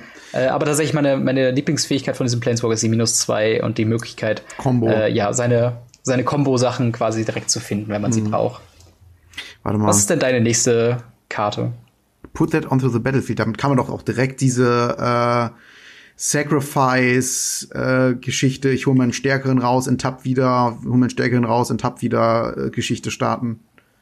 Es gibt genau diese Birthing Pot äh, mit den, und, genau, äh, genau mit der Karte und mit Karten, ja. die die quasi die ganze Zeit wieder enttappen. Das heißt, die Karte ja. könnte man sich dann raussuchen und dann könnte man schon die Combo starten. Interessant ja, auf jeden stimmt. Fall. An der Stelle möchte ich auch noch ganz kurz darauf eingehen, dass der Luca auch ein alternatives Artwork hat, in Extended Art mhm. und so einem Comic-Style. Und Stimmt, ja. Ähm, da wurde ich auch darauf hingewiesen im, im, im, Stream öfter mal, was ich denn davon halte. Ähm, was ich ja von den von den anderen Karten halte, hatte ich ja schon in der letzten Folge von Radio Aufnacke gesagt. Ähm, mhm. Und da muss ich sagen, bin ich ein Fan von. Finde ich cool. Also wirklich, ich, ja. ich finde die Comic-Style-Karten ziemlich ziemlich gelungen. Also finde ich passt auch irgendwo zu Magic und wie gesagt gefällt mir irgendwie, spricht mich an. Das ist natürlich immer sehr, sehr subjektiv, ne, ist klar. Mhm. Gibt immer auch Leute, ich habe auch viele gehört, die sagen, boah, ne, gar nicht meins und wieder Integrität von Magic und so weiter und so fort. Ähm, ja, aber wie gesagt, meins ist es und äh, finde ich ziemlich cool. Ja, muss ich auch, äh, kann ich mich eigentlich mit anschließen. Ich finde es teilweise interessant, dass sie äh, der, der Stil erinnert mich sehr viel, äh, sehr an die matten äh, Dragon Shield Hüllen ähm, ja. die halt auch so einen so leichten Comic-westlichen, drachenmäßigen Stil haben. Und äh, ich glaube, die, die Apex Legends ähm, von dem Set, die, ähm, die haben ja auch alle so nochmal dieses alternative Artwork, mhm. neben dem alternativen Artwork mit Godzilla. Ja. ähm, also es wird komplett easy zu tracken sein, jede Variante von jeder Karte. Mhm. Auf jeden Fall, ähm, da sieht es halt auch wirklich äh, sehr, sehr cool aus. Und ich ja. bin auch großer Fan davon. Ja, meine nächste Karte, die fand ich einfach nur witzig. Ihr ja, kennt mich vielleicht mittlerweile, was meine Top 5 angeht. ähm, ich pack einfach gerne noch mal witzige Karten rein. Und das ist in dem Fall eine riesige Katze. Aber es ist mhm. keine Katze, sondern ein Enchantment. Es kostet sieben Mana, fünf generische und doppelgrün für ein Enchantment Aura. Und wer, äh, sie heißt ja Colossification, also und der Name, Name ist wirklich Programm. Denn äh, wenn mhm. es äh, reinkommt, muss man leider erstmal die Kreatur tappen. Macht aber ja. auch Sinn, denn die Kreatur bekommt plus 20 plus 20. mhm. Und ja, das war's schon. ja. Aber das, ja, das ist halt ist einfach so richtig dumm, die Karte. Weil ja. plus 20 plus 20, es gibt, es gibt halt noch nicht mal Trample und es, ähm, ja, hm, es ist halt so, kostet sieben Mana, das ist recht teuer, mhm. aber es ist irgendwie so witzig und irgendwie die, die, die abnormste Form, die es irgendwie von Giant Growth gibt. Und äh, ja, fand ja. ich so witzig, mir vorzustellen, dass auf einmal so eine, sagen wir mal, eine Kitten äh, äh, so riesengroß wird und man denkt sich so, okay, und das passt auch irgendwie zu den Mutieren. und das, äh, deswegen finde ich die Karte einfach witzig und ja, wollte ich auf jeden Fall gerne erwähnen. Ja, definitiv. Vor allen Dingen, es ist halt leider mit dem Tappen, das ist, das ist der einzige Grund, warum ich die dann doch nicht so geil finde, denn sonst wäre es eine super geile Combo gewesen mit Storm Herald äh, aus Theros Beyond Death. Äh, drei Mana, 3-2 mit Haste, der when äh, Storm Herald enters the battlefield, return any number of Aura cards from your graveyard to the battlefield. Attach uh, two creatures you control, exile, exile those auras at the beginning of your next end step. Ähm, also der ja, war halt wirklich, um halt, diese Kosten drum halt, Machst du halt noch die Kiora rein aus War of the Spark, dann tappst du die wieder und tappst an. Aber ich glaube, dann wäre es besser, wenn du sowas wie Fling reinnimmst. Also, dass du dann quasi Storm Herald spielst. Ja. Du hast vorher Col äh, ja, Colossification. Instant Kill. Storm Combo, Herald, Colossification im Friedhof und ein Fling auf der Hand. Drei Karten ja. kann man mal machen. Du, das ist mein ja. nächstes, das ist mein nächstes Standarddeck. ich ich werde wenn ich mich dran erinnere, ansonsten bitte erinnert mich dran, ich werde es mal aus, ich werde es mal ausprobieren und outbauen und gucken, was man aus Colossification machen kann. ja, da, also das muss ja, das schreit ja irgendwie äh, danach gebrochen zu werden. Also wenn jede Kreatur, egal welche du nimmst, selbst ein 0-0 äh, quasi Gegner one-shotten kann, dann ist das auf jeden Fall ein sehr, sehr, sehr gutes Zeichen ähm, eine Karte, die ich auch finde, auch wieder in die Kategorie Weiß, ähm, kriegt diesmal auch äh, seinen Slice vom Color Pie tatsächlich ab, ist äh, Luminous Broodmoth, eine 4-Mana ähm, 3-4 Creature Insect äh, mit Flying und dem Text Whatever a creature you control without flying dies, return it to the battlefield under its owner's control um, with a flying counter on it. Ja. Heißt, heißt im Endeffekt, dass quasi, ähm, ja, das ist quasi der, der weiße Annex in gewisser Weise, so dass du halt, du hast halt Sweeper Protection und solltest du ja doch gesweept werden, wenn alle deine Kreaturen, die du, wenn du White Weenie in der Art und Weise irgendwas spielst, werden die einfach noch besser. Sie kommen nicht nur einfach wieder, sondern werden noch besser, indem sie noch Fliegen haben, bekommen noch Evasion mit dazu. Ja. Und äh, dann ist das auch noch eine 3-4 mit Fliegend. Also das ist halt eine richtig geile Kreatur. Ähm, ich freue mich, also ich bin mal gespannt. Äh, das bietet Gibt auch, glaube ich, wieder Karten, die sagen, all creatures äh, loses flying. Ich weiß jetzt nicht, ob genau, es unbedingt ja. im Standard gibt. Loses flying and can't get flying. Äh, genau, also das, da, da gibt es auf jeden Fall Karten zu und es gibt halt äh, Solemnity oder sowas aus. Mm, genau, wo die keine Counter auf der Station. Das die und dann spielst du die mit Croxer, Croxer stirbt, kommt wieder, stirbt, kommt wieder und der Gegner ist halt einfach tot. Ja, genau, kannst du Infinite gehen damit, wenn du halt oder, die oder drei Karten hast. Und milst dich selber. Das, das geht auch, ja. Hast aber auch unendlich viel Leben, ja. ja, also da, es gibt super viel Combo-Potenzial mit dieser Karte. Äh, ich mag, dass sie halt Super Protection äh, von aggressiven weißen Decks dazu gibt. Mhm. Ähm, und wenn sie dann wiederkommen, werden sie halt einfach noch besser. Äh, und das ist. Einzige, was mich so ein bisschen stört, gut. ist, dass sie vier kostet und nicht drei. ähm, ja, das wäre aber zu gut, glaube ich. Ja, ja, das wäre das wär zu gut, aber das ist halt wegen, wegen, du sprachst halt vom Sleeper Protection und wenn du halt mhm. nicht anfängst, ist halt Runde 4 zu spät, weil dann hat der Gegner schon vor dir die Runde 4 den, den Shadow the Sky. Ähm, mhm. Schlimmeres gilt für das Defending Clarion, was ja schon nur drei Mana kostet. Und da war der Anax halt ja. halt immer ganz nice, weil der Anax halt immer eine Runde vorher kam, vor dieser Ma vor dem Mass Removal und dann dafür gesorgt hat, dass dein Team beschützt ist. Ähm, mhm. aber nichtsdestotrotz, klar, solide, starke Karte. Auto include also du hättest im, ja auch noch im, im, im, Limited, wenn man weiß spielt. Und Constructed wird genau, und du hättest halt noch die Option. Äh, Meine Stimme geht gerade irgendwie weg, ich weiß nicht warum. ähm, auf jeden Fall, das ist ja immer noch die Option, äh, für drei Mana Unbreakable Formation die offen zu halten, was ja auch immer noch funktioniert. Ähm, aber äh, wie, wie, gesagt, also White Weenie könnte tatsächlich, ähm, ja, nachdem wir halt jetzt, äh, was, was haben wir jetzt alles? Wir haben Linden, wir hatten äh, noch hier ähm, äh, Devotion Payoffs in, in Theros Beyond Death, jetzt haben wir das. Also, Heliod. wenn jetzt nicht, genau, Heliod, genau, äh, wenn das jetzt nicht noch dazu kommt, also ich glaube, Mono White Agro oder Midrange oder sonst Vor allen Dingen was könnte auf der tatsächlich. gibt es tatsächlich nicht so viel. Wogegen auf der 3 ist bei Mono White halt mit Linden und Heliod schon sehr gut besetzte Spots gibt, ne? Also es ist schon eine ganz genau. gute Kurvenfülle auch. Und ja. dann hast du halt noch, gegen alle anderen Sachen hast du Lavabrink Venturer, der einfach Protection von anderen Removal Spells hat. was auch der Hammer ist. Ja, was ist denn deine nächste Karte?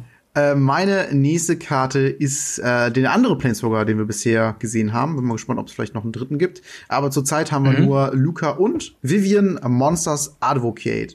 Ein ziemlich starker Planeswalker, was auch dadurch indiziert wird, dass er fünf Ma äh, Mana kostet, doppelgrün, drei generische und nur mit drei Loyalty reinkommt und keine Ultimate hat. Also das spricht mhm. schon mal für sehr ja. starke Fähigkeiten. Gehen wir mal auf die Fähigkeiten äh, ein. Als erstes äh, eine statische Fähigkeit haben wir ja seit War of the Spark, dass Planeswalker einfach Fähigkeiten haben, wenn sie da liegen. Und mhm. äh, also manche, nicht alle. Und der hat halt die Fähigkeit, you may look at the top card of your library anytime und you may cast creature spells from the top of your library. Natürlich muss man da bedenken, anytime kann man drauf gucken, ja, anytime casten, nein. Also da muss man immer noch die Restriktion einhalten. Man darf die nur casten, äh, wenn äh, man sie auch casten darf, also zur normalen Zeit. Es gibt mhm. natürlich die ist das auch eine Vivian, die sagt, ähm, die, die aus Watherspark, die sagt, dass ja. man äh, Flash, die als Flash casten kann oder so? Genau, die Champion of the Wilds. Ja, also sagt, das ist natürlich möglich, aber ja, muss man auf jeden Fall drauf achten. Plus eins genau. kann man sich einen 3-3 grünen Beast Creature Token machen mit ähm, ja, man kann halt einfach eine Marke drauflegen, äh, Vigilance, Reach oder Trample. Ähm, mhm. Das heißt, man kann sich so ein bisschen äh, entscheiden, was man da gerade braucht. Das ist schon mal sehr gut. Der Planeswalker beschützt sich also selber gegen fliegende Kreaturen. Ähm, auch sehr gut, weil er halt Reach bekommen kann. Oder wenn du es brauchst, halt Trample oder Wachsamkeit. Kannst dich halt entscheiden. Das ist ziemlich cool. Und äh, ja, dann gibt's noch die Minus-2-Fähigkeit, die man offensichtlich auch direkt aktivieren kann, wenn man denn möchte.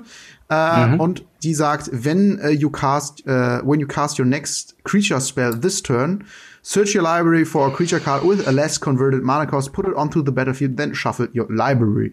Und äh, mhm. ja, das mhm. sagt halt nichts anderes, dass wenn man seinen nächsten äh, Kreaturenspell diese Runde castet, kann man seine Bibliothek durchsuchen nach einer Kreaturenkarte mit geringerer Mana-Kosten, äh, geringeren Mana-Kosten und sie aufs Spielfeld tun und danach die Bibliothek natürlich mischen. Das ist auch extrem gut, äh, auch so ein Combo-Enabler äh, in gewisser Weise. Ähm, es ist oftmals so, dass du es nicht unbedingt in der Runde spielst, wo du Vivian spielst und deswegen ist auch die Plus-1-Fähigkeit mhm. wichtig, dass sie sich halt beschützen kann und nächste Runde halt machen kann, weil sie kostet halt fünf Mana und es ist unwahrscheinlich, dass du halt danach noch irgendwas spielst und dann noch irgendwie mit Less Converted Mana Cost irgendwas am Start hast. Aber natürlich kann es nicht möglich sein, nichtsdestotrotz. Und ja, wie gesagt, Combo Enabler heißt halt nichts anderes als man äh, spielt irgendwas, wir sagen mal fünf oder so in der nächsten Runde und sucht sich dann halt was für vier, was irgendwie mit der mit der anderen Karte zusammen synergiert in irgendeiner Art und Weise. Und äh, ja, also da gibt's auf jeden Fall Möglichkeiten, sage ich mal, die Karte auszunutzen und ja, viel mhm. Potenzial auf jeden Fall. Definitiv. Das Einzige, was ich momentan sehe, was die Karte zurückhält, sind die anderen Planeswalker, die wir haben. Also wenn man sich äh, die Nissa aus War of the Spark anguckt, die jemand den Mana verdoppelt. Klar, dieser Planeswalker will definitiv was anderes. Das ist mehr so Card Advantage und ähm, ne, diesen, diesen zweiten, also die minus zwei Fähigkeit plus halt die, die, ähm, die passive Fähigkeit die indizieren ja schon quasi ein anderes Ziel. Mhm. Aber äh, im Moment, also mein, mein größter Bet wäre, glaube ich, dass äh, grüne Decks bis nach Rotation warten, bevor sie Vivian Monsters Advocate ja, ähm, Main Deck spielen. Oder vielleicht. okay, okay.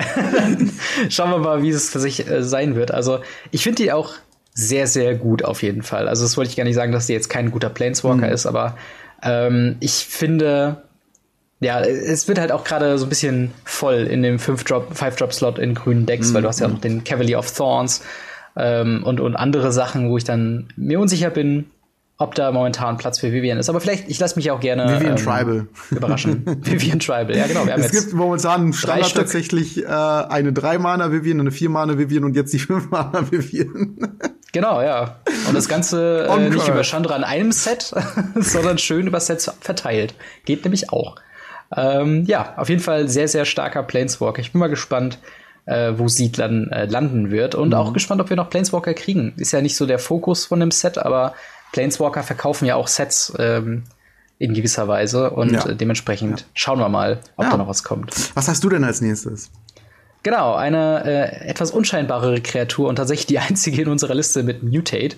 Ähm, und zwar Sea Dasher Octopus, ein 3-Mana 2-2 äh, Kreatur mit Flash. Ähm, wobei die 3-Mana Kosten quasi ein generisches und doppelt blau sind. Allerdings gibt es alternative Kosten in Form von Mutate für ein generisches und ein blaues.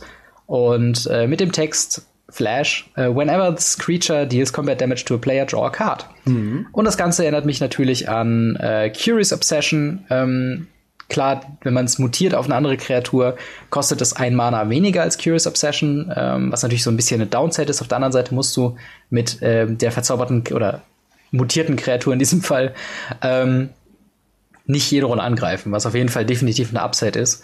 Und ähm, mit gerade Flash und so weiter, glaube ich, ist das ein Instant-Einbau äh, äh, für die äh, Flash-Decks, für die Simic Flash-Decks, ähm, da gibt's ja tatsächlich noch, einen, noch einen anderen Flash Shark, glaube ich, der da auch ziemlich gut reinpasst. Mhm. Und ähm, ich glaube, so ganz viele Menschen spielt das Deck sowieso nicht. Ich glaube, keinen, ehrlich gesagt.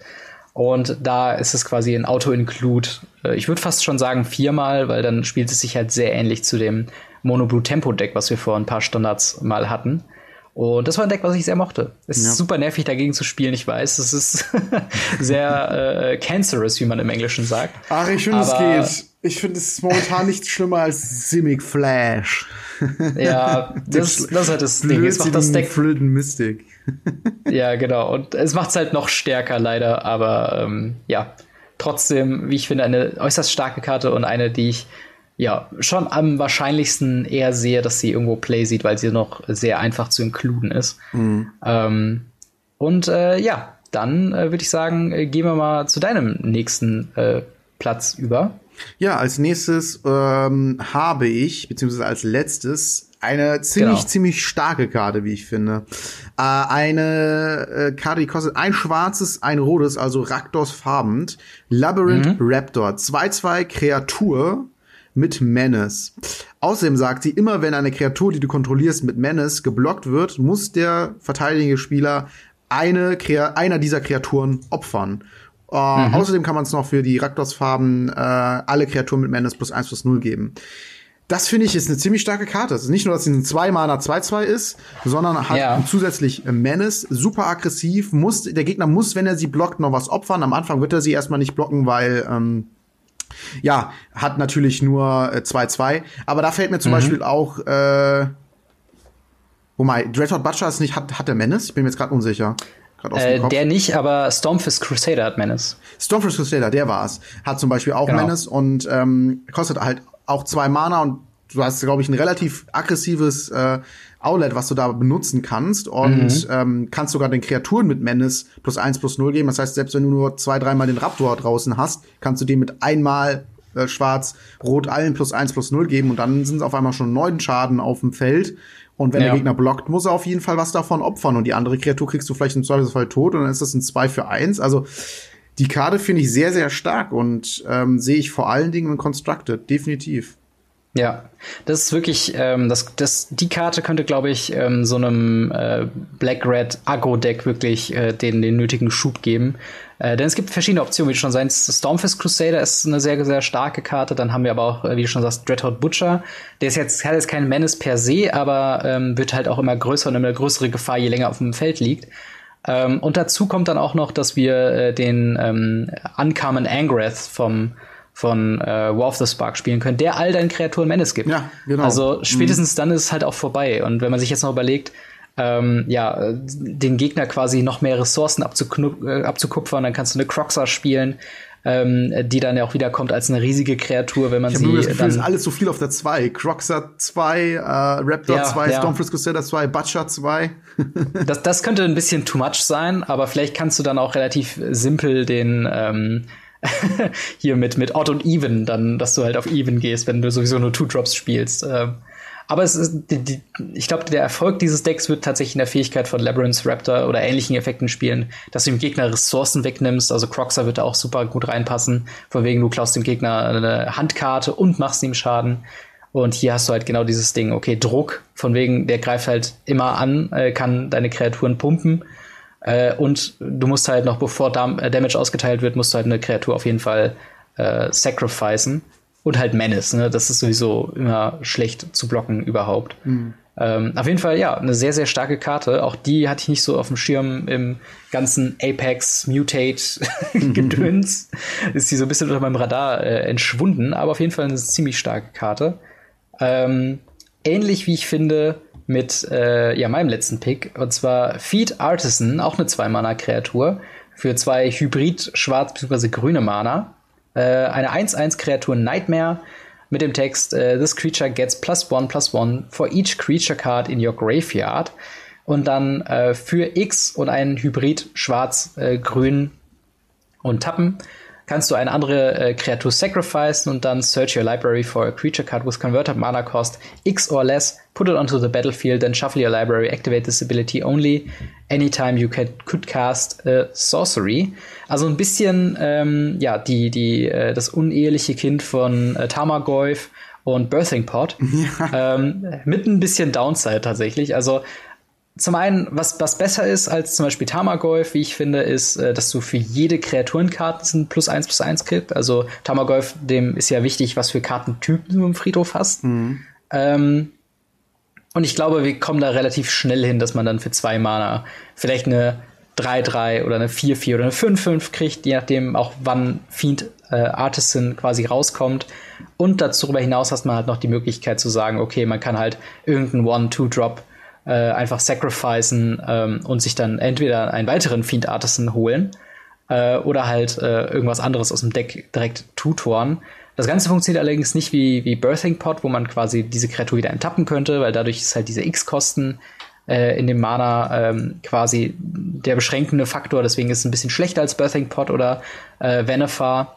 Ähm, aber die Option zu haben im soliden Midrange ähm, Creature Deck, dass man dann einfach sagen kann, okay, diese Kreatur würde im Combat vielleicht sterben oder ist sowieso gerade irrelevant für mich. Ich kann mir aber einen anderen One-Two-Drop oder was auch immer quasi äh, dafür raussuchen. äh, dann ist das auf jeden Fall, äh, ja, das ist komplett wert. Und äh, sie wirkt ein bisschen unscheinbar, aber ich finde, was nicht unscheinbar wirkt, ist, dass diese Karte Mythic ist. Und ich glaube, das wird tatsächlich eine sehr, sehr, ähm, ja, sehr, sehr starke Karte werden. Und vielleicht auch das, was wir am ehesten bekommen zu einem Tamagolf im Standard.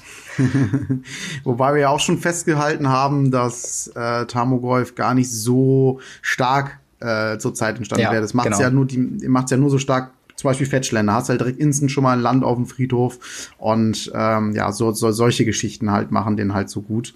Ähm, das stimmt, ja. Aber ja, nichtsdestotrotz interessante Karte. Ich finde, Tamogolf hätte hier sehr gut ins Set gepasst, hätten sie machen können. Ja, ich. ja, eigentlich, also wir haben ja auch bisher nur in Anführungszeichen, ähm, ich glaube 146 Karten von 274, also nur, das Ganze wurde gespoilt innerhalb von, ich glaube, drei oder vier Tagen oder so. Das war richtig viel Stuff zum Durchforsten und zu gucken, welche Karte ist gut. Und dann hast du so viel Text zu lesen und Mutate. Und das war richtig anstrengend, muss ich sagen, ähm, da hinterherzukommen mhm. mit dem ähm, ganzen Drum und Dran. Und wir haben auch so ein paar Karten noch gar nicht, äh, zum Beispiel die Mythod äh, oder Mythos. Ähm, wir Karten. haben viele Karten noch nicht besprochen. ja, aber diesen, diesen ganzen Cycle haben wir noch gar nicht angetatscht. Also da gibt's noch einiges äh, zu besprechen. Ja, definitiv. Und das ich würde auch vielleicht sagen, fühlen, glaube ich. genau, das zum einen. Und ich würde auch vielleicht sagen, wir verschieben, glaube ich, die Commander-Previews auf ja, nächste Woche. Definitiv. Äh, weil wir sind jetzt schon ziemlich lang und so können wir jetzt äh, quasi über unseren ersten Eindruck zum Set reden äh, ohne dass wir uns kurz halten äh, müssen. Glaubst naja. du, dass Ikoria Glaubst du, dass Ikoria, ähm, ja, dass das einen, einen, großen Einfluss auf Standard oder generell auf Magic haben wird? Ist das mhm. quasi das neue Theros Beyond Death? Äh, oder oder äh, äh nicht Theros Beyond Death, aber ähm, hier Throne of Eldraine. Wobei Theros ja auch gut Impact hatte. Ne? Die, die, die, die Titans ja, sind ja auch äh, in den Decks jetzt vertreten. Äh, Uro hat Simic sowieso noch stärker gemacht, aber auch noch mehr Decks spielbar gemacht. Also hatte auch einen sehr großen Einfluss. Ich, ich glaube, ja, ich glaube, ja. Ich glaube, ähm, das wird einen großen Einfluss haben auf Standard und ich glaube, dass hierdurch ähm, noch mal ein paar andere Decks spielbar werden. Es ist nicht nur so, dass es äh, das ein oder andere Deck wieder ausgekramt wird, wie es zum Beispiel bei Fires war, was mal ganz gut war, mhm. dann wieder weniger gut und jetzt wieder sehr gut. Ähm, ich habe schon das Gefühl, das ein oder andere Deck wird jetzt auch besser durch die Karten, die wir bisher so sehen. Aber ich glaube auch, dass es ähm, nochmal Zeit wird für ein komplett neues T1-Deck, ja. äh, was, was ähm, ja, gebastelt werden wird. Und da bin ich auf jeden Fall sehr gespannt drauf. Ähm, generell mein erster Eindruck ist, also mein allererster Eindruck war so eher underwhelmed so ein bisschen, muss ich ehrlich sagen. Mhm. Auch ein bisschen erschlagen vielleicht einfach von der Fülle. Ja. Und jetzt äh, fast schon durch den Podcast, durch das Besprechen der einzelnen Karten, wo wir das Ganze ein bisschen aufgearbeitet haben, muss ich sagen, oh, doch, so langsam kommt die Freude doch. Und ich will das Mutieren doch schon ziemlich gerne mal ausprobieren, wie das dann so ja. aussieht. Ich hätte mich sehr gefreut, das natürlich im Pre-Release zu spielen. Hoffe, dass das Pre-Release noch in irgendeiner Art und Weise stattfinden wird. Man weiß es mhm. ja nicht. Ähm, bin mal sehr gespannt und ich muss sagen, doch, ich freue mich aufs Set. Ja, vor allen Dingen, jetzt, wo du das auch sagst im Podcast, es kommen halt noch so viele Facetten dazu. Wir haben ähm, so ein paar Themen nur so angekratzt, wie zum Beispiel, es gibt halt ganz viele Cycling-Payoffs, es gibt diesen Mythos-Cycle, wir haben einen sehr großen Fokus auf Dreifarbigkeit. Mhm. Ähm, also dieser Mythos-Cycle hat quasi einen gewissen Effekt. Äh, apropos Dreifarbigkeit, sehr, sehr gespannt auf die Länder. Die haben wir bisher oh, ja, zum jetzigen ja. Zeitpunkt noch nicht gespoilt bekommen. Und Dreifarbigkeit, hm, mal gucken, was wir da für Länder bekommen. Also ich könnte mir vorstellen, dass vielleicht dreifarbige Tablands rauskommen. Äh, mhm. für halt die fünf äh, Sachen. Also, was natürlich der Hammer wäre, wäre quasi dreifarbige Shocklands, wo du dann irgendwie aber drei Leben verlierst oder halt das quasi, ähm, ne, wo dann so ein bisschen das höher mhm. genommen wird, aber ja. dafür kannst du drei Farben produzieren. Das ja. würde quasi nochmal alles auf den Kopf stellen, ja. auch was den Expected Value dieses Set an, Sets angeht. Ähm, da bin ich auf jeden Fall offen. Aber wir haben halt neben dieser Dreifarbigkeit und Cycling haben wir halt noch Humans zum Beispiel, wir haben Human Lords, wir haben äh, quasi in allen Farben vertreten. Oh, ich habe sogar schon eine Idee, wie wir das machen könnten. Eine Mischung aus einem Land, was ich in Commander spiele, und ein Shockland. Und zwar das Land, was ich in Commander spiele, komme ich, glaube ich, ähm, gibt es in jeder Farbe, quasi zum Beispiel sagen wir mal ein grünes, kommt getappt mhm. ins Spiel mit drei Marken. Und ähm, das kann halt für grün tappen oder beliebige Farbe oder halt, ja. wie gesagt, rot unter beliebige Farbe. Dafür muss man eine Marke runternehmen. Und mhm. äh, dann noch die Shock-Ability dazu, dass man sagt, okay, dieses Ding kann, äh, kommt geschockt, äh, schockt dich für zwei und dann hast du halt ein paar Marken drauf, sagen wir mal zwei oder so, und dann kann dir das äh, ein Mana der drei Farben machen, für die das ja. Land steht. Fänd ja, oder halt tatsächlich, äh, das würde ja dann, wenn dann auch die Art und Weise der Marke komplett egal ist, könntest du ja auch zum Beispiel dann noch die Keyword-Marken dann vielleicht darauf verteilen oder gucken, dass du dann versuchst, kontinuierlich Marken wieder auf das äh, Land draufzulegen, um mhm. halt deine Dreifarbigkeit zu behalten oder so. Also es gibt auf jeden Fall sehr viel ähm, Platz oder sehr viel Raum im Design Space quasi dann zu gucken, in welche Richtung kann man das ähm, drehen und wenden. Aber es gibt schon sehr viele Subthemen hauptsächlich, die mich sehr äh, interessieren. Ich finde es auch sehr interessant, dass wir ganz viele äh, Cats in den Creature-Beschreibungen drin haben. Mhm. Also vielleicht Cat Tribal noch mal irgendwann. Wer weiß? Turtle. Ich habe einen Turtle Dinosaur gesehen. Es wird bei mir im genau, Stream häufiger Turtle, gefördert, Turtle dass gefordert, dass ich einen Turtle Tribal spiele. Dann habe ich mir das Deck mal angeguckt, sind voll viele Rare Wildcards. Genau, mache ich mir auf jeden Fall. ja, wobei du könntest in Historic oder in Pioneer oder was auch immer, könntest du äh, tatsächlich mit, ähm, wie heißt der, Arcadius, der quasi all deine Kreaturen mit der Toughness angreifen lässt. Damit wäre halt Turtle Tribal schon wieder fast äh, wahrscheinlicher. Ray oder Raise the Alarm und nee, äh, wie heißt das? High Alert. Genau, High Alert und dann kannst du Tower Defense spielen, die noch so eben plus 5 plus 5 geben oder so. Ja, äh, ja, auf jeden ja, Fall. Mal gucken. Genau, soweit erstmal zu unseren äh, Previews ähm, zum Thema Ikoria. Wenn ihr euch jetzt das Set ähm, doch in Paper vorbestellen äh, wollt, gibt es gerade eine, wie ich finde, ganz nette Aktion von Wizards of the Coast. Und zwar, wenn ihr das über euren Local Game Store, euren äh, ja, Wizards Play Network Store in der Nähe quasi dann macht und das darüber vorbestellt, auch gerade wenn es oder gerade ähm, äh, weil es quasi erst einen Monat nach hinten verlegt wurde, äh, bekommt ihr exklusive Sachen neben der Buybox Promo und dem üblichen Spökes. Ähm, bekommt ihr Arena-Codes in Form, äh, also wofür ihr dann ein Pet, ein Avatar und eine exklusive Sleeve bekommt. Also wenn ihr euch äh, für virtuelle Goodies interessiert und mhm. euch das Deck äh, oder, oder, euch das Set sowieso vorbestellen wollen würdet, dann äh, support your local Game Store und äh, bestellt es dort und bekommt ein paar ganz nette Codes für Arena noch oben drauf. Ähm, ja, wie ich finde, eine ganz nette äh, Aktion. Und ja, damit würde ich schon fast sagen, sind wir am Ende der heutigen Folge. Wir sind, wie gesagt, ein bisschen lang geworden. Mm. Ähm, hinterlasst, hinterlasst eure äh, ja, Kommentare zu den Karten bisher. Was sind eure Lieblings-Previews ähm, von Ikoria und auch von Commander? Ähm, darauf werden wir dann nächste Woche drauf eingehen und halt noch die zusätzlichen Previews, die noch dazukommen. Äh, ja, lasst uns teilhaben an eurer Meinung und äh, bis dahin, bis zum nächsten Mal. Haut rein. Äh, tschüss. Ciao.